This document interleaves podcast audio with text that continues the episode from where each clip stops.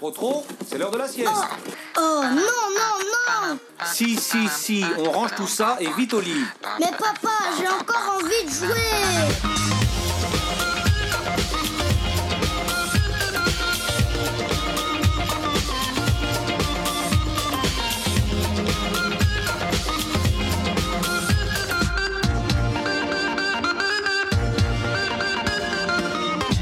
Bonjour, vous écoutez les pressés de l'expression, je m'appelle Perrine Andrieux et aujourd'hui nous allons voir comment réagir lorsqu'un collaborateur s'endort en réunion. Un peu plus en détail, nous verrons si les siestes peuvent être bénéfiques dans un cadre professionnel et enfin, Tom voudrait savoir d'où vient l'expression dormir sur ses deux oreilles et si c'est physiquement faisable. Et puisqu'on dit que les bons managers doivent dormir comme des gros bébés, on illustrera cet épisode avec l'âne trop trop. Vous le connaissez? Trop trop rigolo. État des lieux. Selon une étude de l'Institut français d'opinion publique, l'IFOP, 32% des cadres interrogés avouent s'être déjà endormis en plein milieu d'une réunion. Oh, je suis trop fatiguée. J'ai envie de dormir. Paradoxe, 98% des sondés jugent les réunions nécessaires. Donc on sait que c'est important de participer aux réunions, mais on s'endort quand même. Que faire si un collaborateur s'endort en réunion? Euh, Rien, absolument rien. S'il dort, c'est qu'il en a besoin. Et je vais prendre ma douce voix de maman pour vous le dire une deuxième fois. S'il dort, c'est qu'il en a besoin. Effectivement, vous pouvez vous trouver dans des situations où vous êtes obligé de réveiller la personne, auquel cas faites-le de façon discrète si vous pouvez, et sinon au moins de façon cordiale, par exemple en l'invitant à prendre un petit café. Donc je vous invite à prendre un petit café et si comme moi vous ne buvez pas de café, prenez-vous n'importe quoi à boire. Personnellement je prends de l'eau. Voilà, tout le monde est réveillé, tout le monde a bu un coup, mais si vous n'avez pas à réveiller le collègue, c'est tant mieux parce que la plupart du temps, en rien dormir n'est un jeu. Et si on jouait à faire la sieste? Moment étymologie.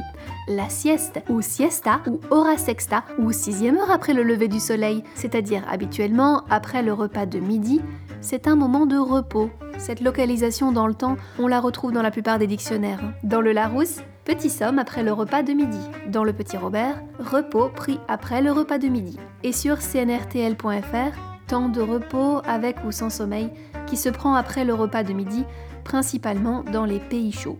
Et là, c'est pas forcément correct. Déjà parce que les siestes ne se prennent pas obligatoirement dans les pays chauds, et d'autre part parce que j'ai rarement vu quelqu'un faire la sieste sans fermer les yeux. Mais peu importe, ce qui compte, c'est que la sieste est profitable sur le plan professionnel. Je n'aime pas la sieste, ça ne sert à rien. Et pourtant, trop trop, j'ai lu pour vous une publication de la Société française de recherche et médecine du sommeil, datée de décembre 2008, et la conclusion, c'est que faire une sieste, c'est bien si c'est pendant 15 minutes, avant 15 heures, et qu'on dort comme un gros bébé la nuit. Une sieste, c'est pas bien.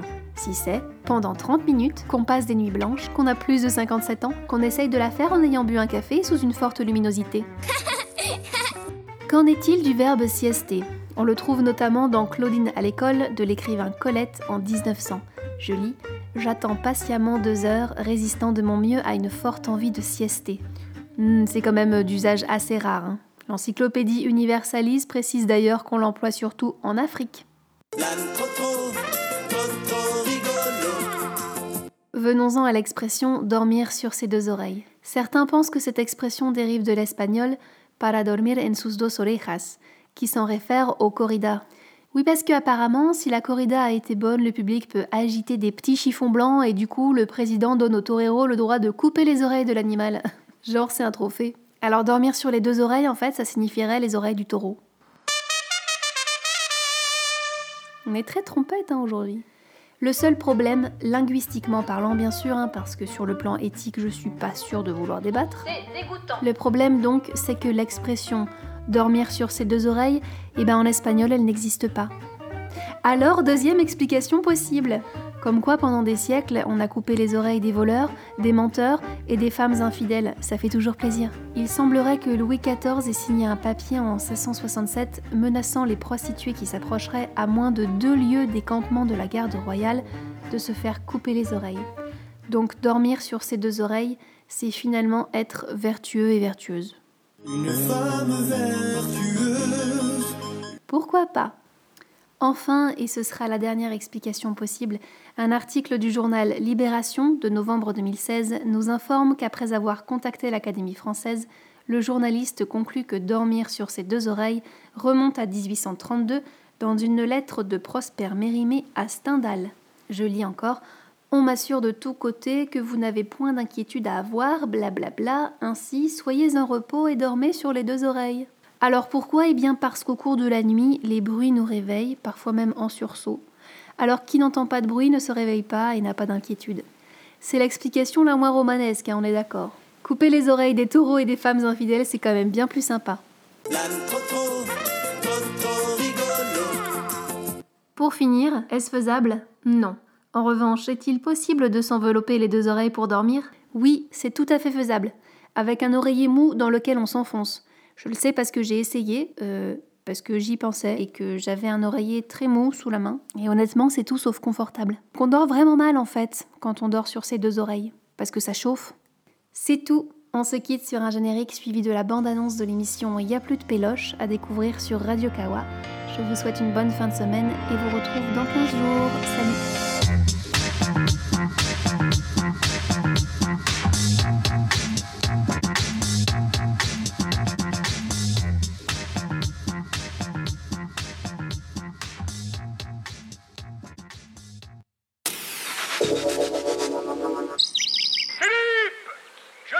te caches Oh là là, qu'est-ce qu'il est bien fait ce film Je me demande bien comment ils peuvent faire ça.